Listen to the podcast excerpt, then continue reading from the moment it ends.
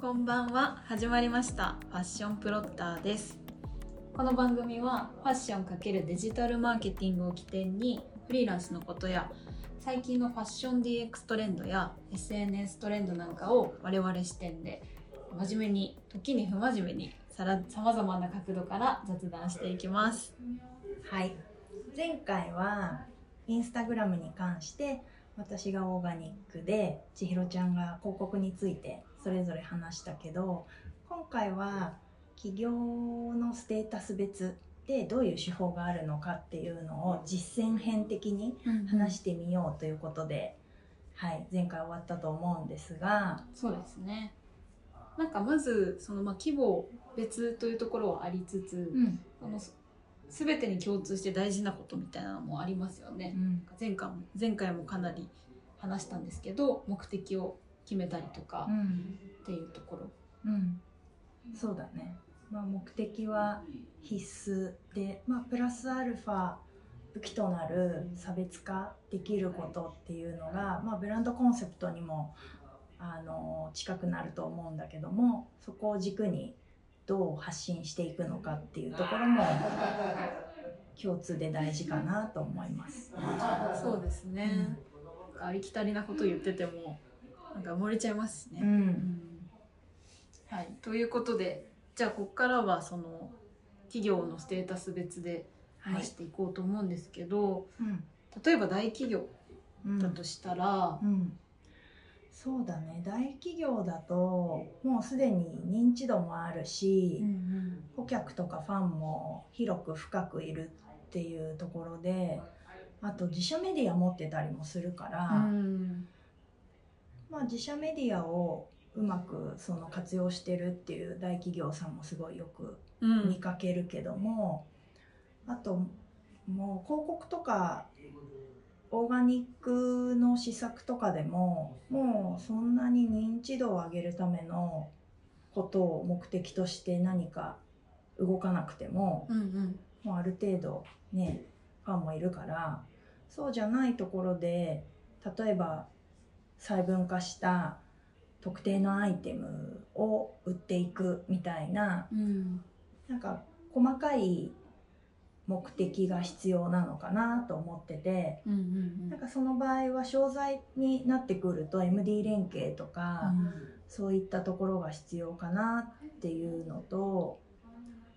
あとはよくお話で伺うのは自社メディア用にめちゃくちゃたくさんコンテンツ作って 持っているけどまあ、自社メディア以外の出し方がわからないみたいなそういうお話とかもよく伺うんだけど、うんうん、そういう時にインスタグラムとか、まあ、あと LINE とか Twitter とかそういったところをうまく活用していくっていうのがポイントなのかなって思うな。はい、なんか特にそのインスタグラムに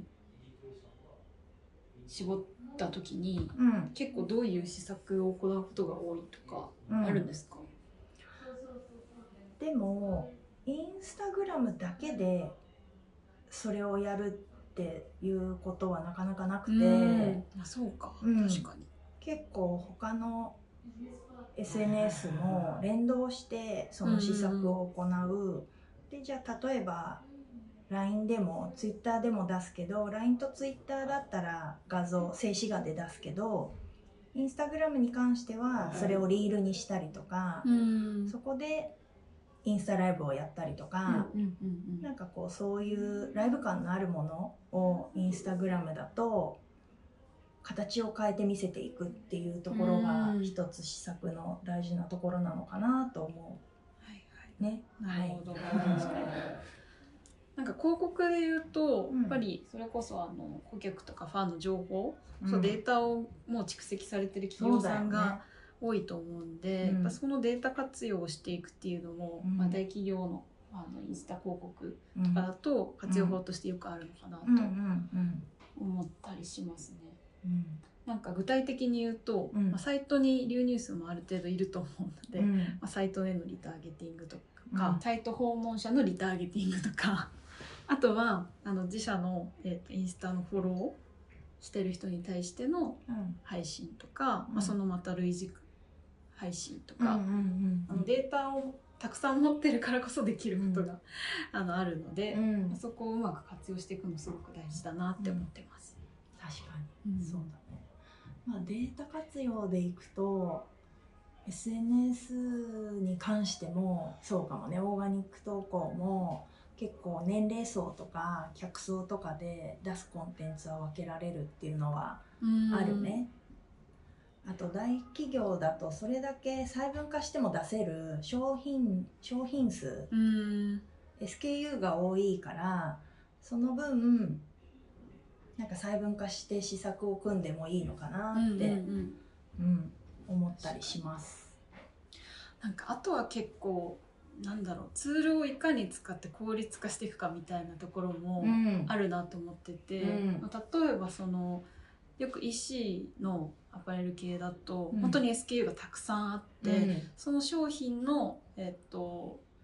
露出を、まあ、広告でするってなった時に、うん、コレクションフォーマットっていうのをあのよく使うんですけど、直接の商品ページにあの遷移させるやつ。まあ、ただそのアパレルの在庫って常に変動するじゃないですか。とかまあ、あとはその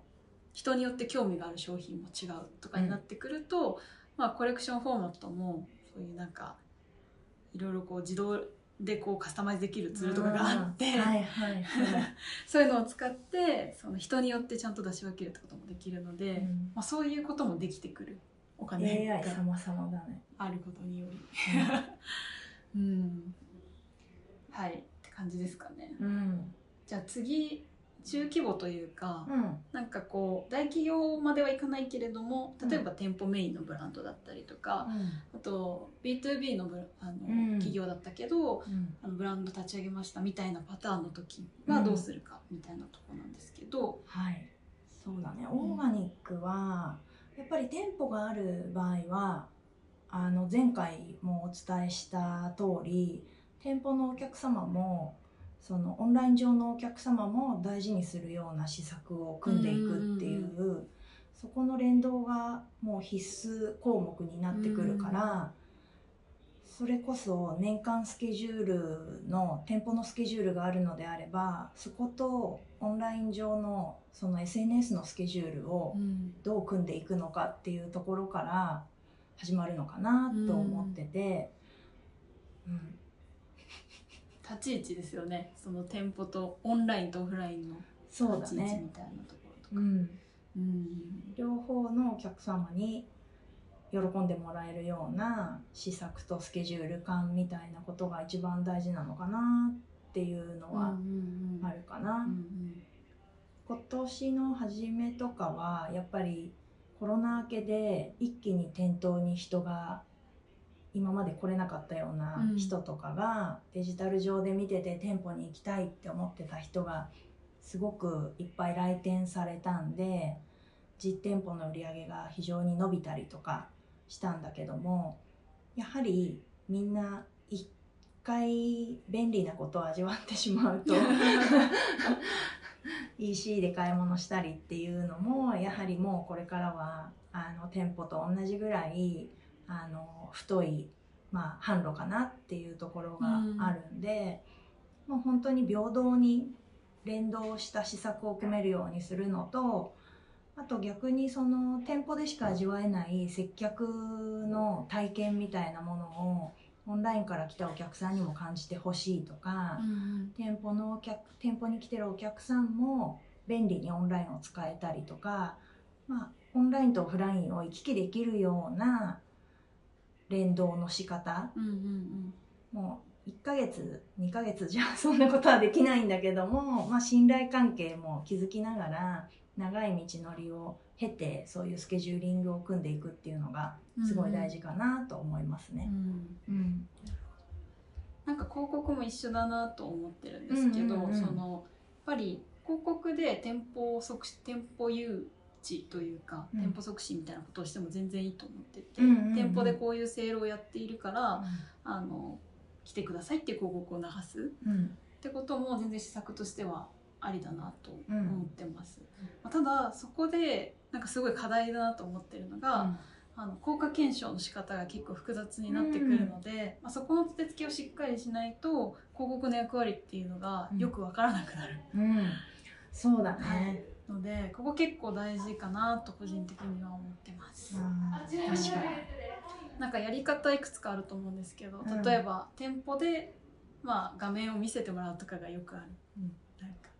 とかまああとはそのちゃんと来店データとかを取れる企業とかだと、うんうん例えばアプリ持ってるとかうんうんうん。だと、あの接着できる方法もあったりするんで、うんうん。まあ、そういうのでこう来店見ていくっていう方法もあったりします。うんうん確かに。はい。アプリをどれだけ出してくれるか。いや本当ですよね。ここは問題になるけど。そうだね、はい。だと思いま。ますあ、でも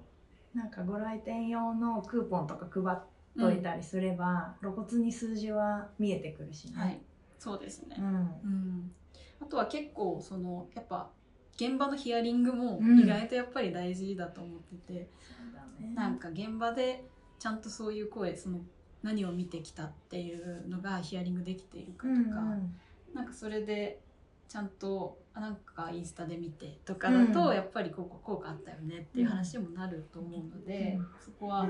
ちゃんと立て付けを、うん。考えてやるってことが大事かなと思います。確かに検証軸ってすごい大事だよね。うん。オンラインとオフラインだからこそうん、発生し余計に発生してしまうというか、うん、はい。はい、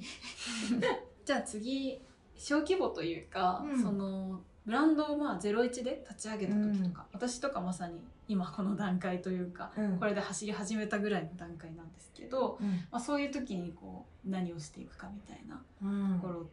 話したいです。そういう時は本当に工数がかかる作業に入ると思うんですけど。本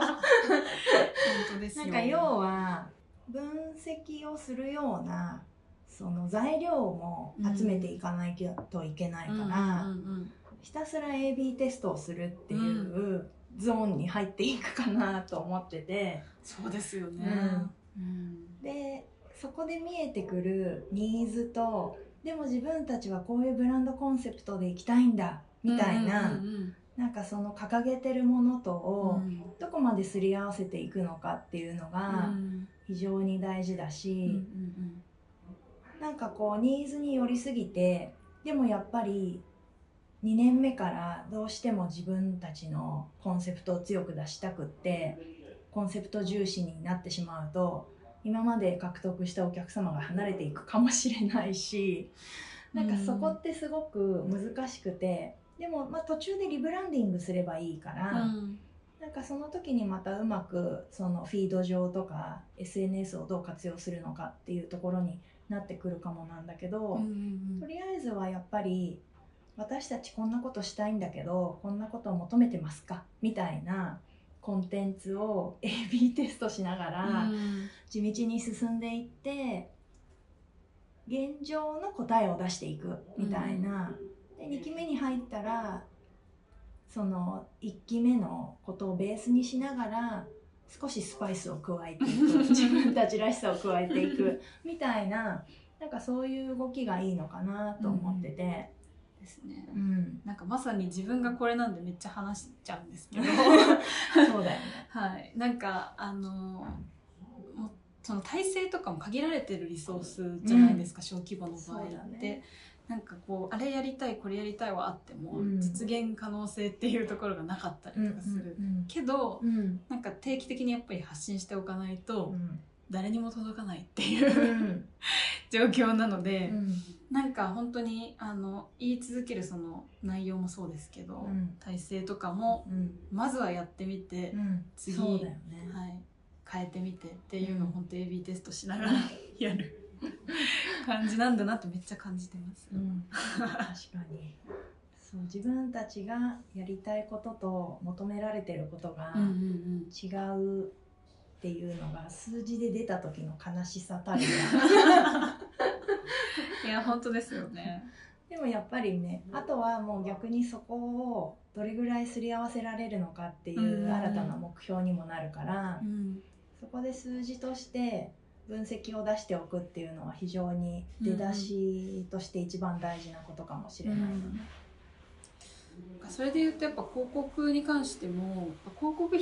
捻出できないところとかが多かったりとか。うん、立ち上げの時はそうだよね、まあもとあの大きい企業がなんか01で始めるとかだったら予算があるかもしれないんでまた方法変わるかもしれないんですけど、うん。そうじゃない場合はなんか広告も全然予算が使えないとかになるので本当にその AB テストのためにやるっていうあの位置づけでうん。伝え方だったり、うん。見せ方だったり、うん。あとはその本当にオーガニックとのなんか連動みたいなところも、なんか全部テストするために使うみたいなのうんうんが、うん。一番なんか使える予算がちょっとでもあるなら、うんプラスになるんじゃないかなってすごい思います。そうだよね。はい、なんかうん いや広告その初期だとん。広告からやっぱ直接購入させるっていうことがもっともっと難しくなってくるので、しかそうだよね。も使えるデータもないってなると、うん。えいやなので、うん。やっぱ AB テストっていう文脈がやっぱり強くなるのかなっていうのはすごい感じてます。そうだよね、もうある予算の中だけでも半々にしてうん。テストしていった方が、1ヶ月ごとに広告出すんだったら2ヶ月目は1ヶ月目にの分析にのっとって出していこううんみたいなことがうん来月からもうできるっていうのは、AB テスト絶対にした方がいいよね。うんそうですね。うんはい、はい、そんなところですかね。実践編でした。はい。とはいえ 結局そのブランドの担当者とかビジネス側の取引先側の人たちがどれぐらい愛を持ってるのかとかあと多分意見を持ってるか、大事。うん、本当にそこが非常に大事だなと思ってて、うん。あと逆にブランドの人たちが意見持ちすぎてても、我々がやってることって数字で出るから、うんまあ、そうは言ってもそんなことないと思うけどなっていうのを ありますね。次のミーティグ。ングとかでほら数字に出てるじゃんっていうなんかそういう見せ方もできるんだけど、なんかとはいえ熱い気持ちを持ってるくれてるブランドさんとかビジネスサイド側が熱い気持ちを持ってることって本当に何においてもめちゃくちゃ大事だなと思ってて、だからよくね千尋ちゃんと話すのはそこに愛はあるんかの 話なんだけど、そう何の意見も持ってないビジネスサイド側のところとかもたまにあったりして、うんうんうん。まあ、それを引き出すのも私たちの仕事ではあるんだけど、はい。やっぱり愛を持ってる人たちって全然こう要望とか動きとかが違ってくるからなんかそれがいい仕事の答えなのかっていうのはまた違うかもしれないけどなんかそういうところからいい仕事ってなんだろうみたいな話をよく千尋ちゃんとするんだけども。そうですね。なんか立場によっても多分変わる気がするんですけど、うん。あの私たちはフリーランスサイドなんで、まあ、そそのフリーランスから見たいい仕事は何だろうとか、うん。もっと共通してなんかいい仕事愛とはみたいなうん。ところをまた話してみたいですね次は、うん。はい。そうだね。はい。ありがとうございます。ではまた次回お会いしましょう、さようならさようなら